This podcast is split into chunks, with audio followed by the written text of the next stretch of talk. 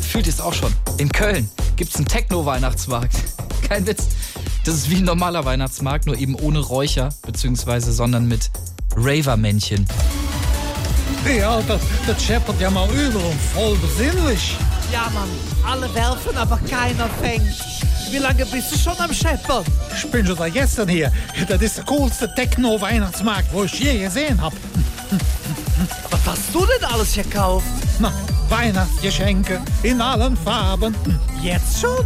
Na klar, nur noch dreimal schlafen, dann ist doch schon Heiligabend. Ja, und es ist ja erst Anfang Dezember. Hm, Ja, willst du auch mal? Sag mal, was isst du denn da? Eine lecker Crepe. Eine lecker Crepe? Ich wusste gar nicht, dass sie die Crepes hier mit Puderzucker anbieten. Tun's auch nicht.